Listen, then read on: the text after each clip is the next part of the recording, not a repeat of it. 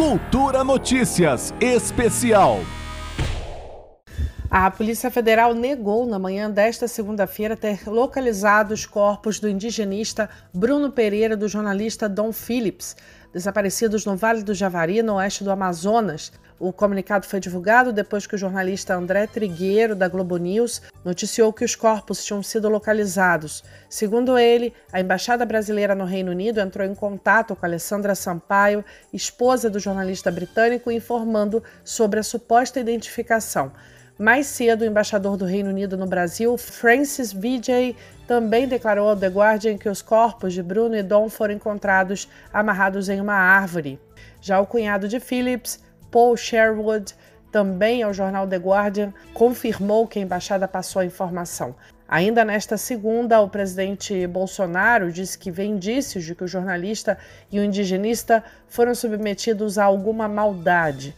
No domingo, a Polícia Federal informou que foram encontrados pertences pessoais de Pereira e Phillips uma mochila com roupas e um par de botas do repórter britânico, além de um cartão de saúde, uma calça preta, um chinelo e um par de botas de Bruno. Os itens foram encaminhados para a perícia em Manaus. O material estava perto da casa de Amarildo Costa de Oliveira, o único suspeito até o momento e que está preso de forma preventiva.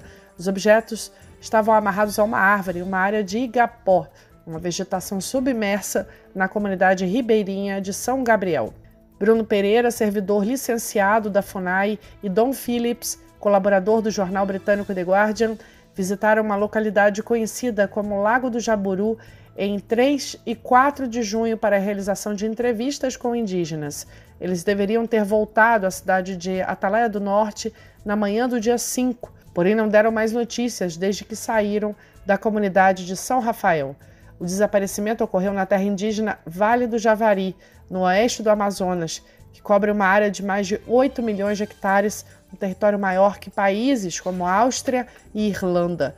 Bruno era alvo frequente de ameaças por conta do seu trabalho com comunidades indígenas, tentando evitar invasões de pescadores, madeireiros e garimpeiros em uma região que concentra o maior número de povos isolados do mundo.